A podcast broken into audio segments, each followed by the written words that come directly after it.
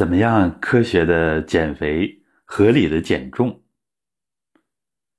现在很多人啊，由于生活条件好了，当然也有生活方式的改变，导致了偏胖，甚至是肥胖。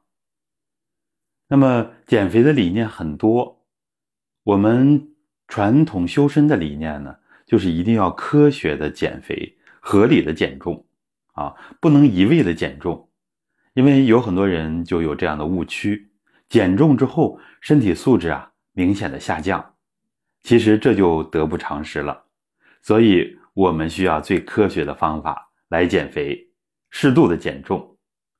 像拿我自身来说呢，我从二零年开始呢，正式在网络上讲课，那个时候呢身体是偏胖的啊，明显的，然后每一年呢这个体型呢都在往下瘦。但是我减重减的很有限啊，为什么呢？因为我超过标准体重啊，没有超过那么多。这个时候就不要一味的追求减重啊，而是看我们的体型是不是瘦下去。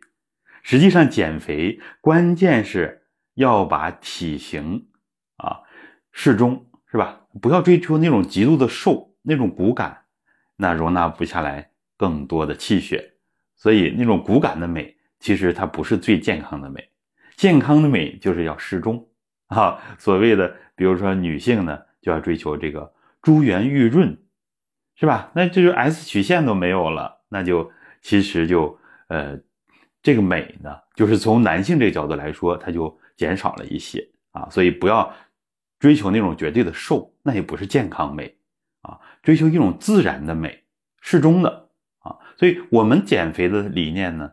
和方法呢？关键在哪儿？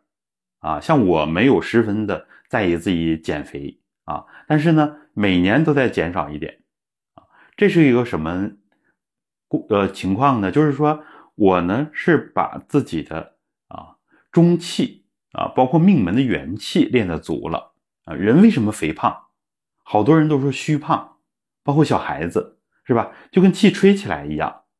这种虚胖呢，就是因为我们气血不足。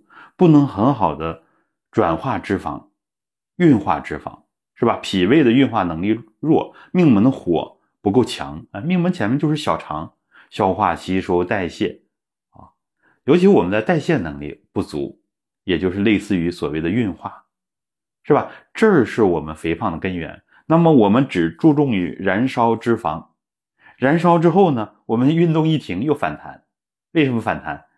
这个根源没有解决，所以最重要的，比如说我们通过这个传统揉腹啊、揉中脘，把脾胃功能加强了，消化、吸收、代谢，是吧？尤其胰脏跟代谢关系非常大。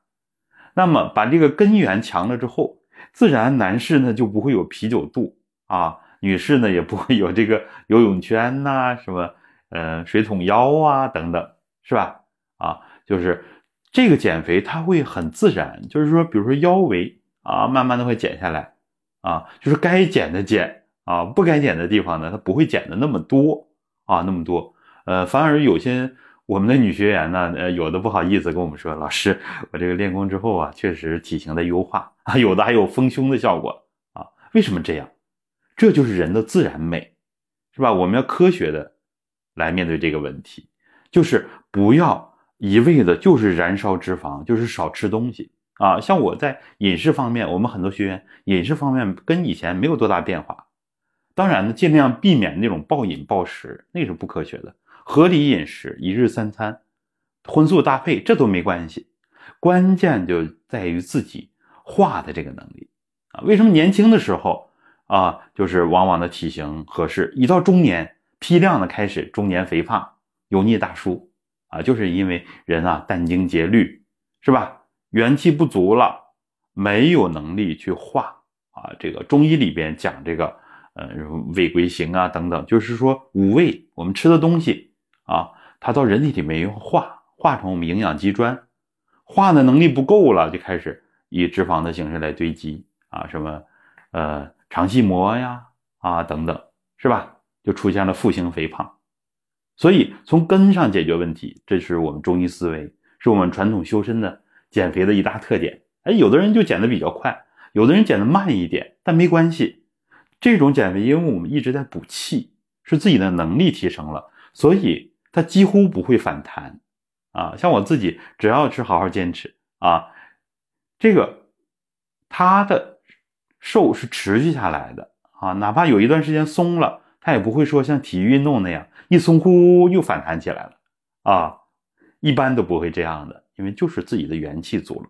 当然呢，这个阶段也不能说拼命的还去透支，是吧？所以把身体调养好，精气神足了，自然我们的体型会更好，而我们的减重不会都减的那么明显，超重的减重会比较明显啊，接近于正常体重的减重就不会那么明显啊。有很多人这样，哎，明显瘦下一圈，老师我瘦这么多，一量体重没什么变化。我说您减肥的目的是什么呢？不就是为了体型更好看，为了身体更健康吗？是吧？所以就其实我们啊这种减肥啊体型瘦了啊而不减重，或者是减重很少啊，往往的就是自己的骨密度提高了，是吧？肌肉啊变得紧实了啊，不像以前那么松了啊，就是这样。所以我们的气血还是。充足的，而且是更加充足的。好，这就是我们给大家的一个实实在在的科学减肥、合理减重，一定要把握问题的关键，从根本上来解决肥胖的问题，而不是治标不治本啊！哪儿胖运动哪儿有作用，一听反弹怎么办呢？啊，所以我们还是要最科学的方法。至于减肥，像我们的蹲墙，像我们的直腿坐。啊，都能把肚子往回收，是吧？很快这个把这个脂肪转化成人的正气，转转化成人体更需要的啊营养基砖、营养物质，是吧？人体自己它会有一套非常科学的机制来调节这一条路线啊，这套机制它需要的就是我们的正气充足，是吧？整天萎靡不振的，元气不够，那怎么能更好的？减肥呢，怎么能有更好的精气神呢？所以这种减肥是健康的、科学的。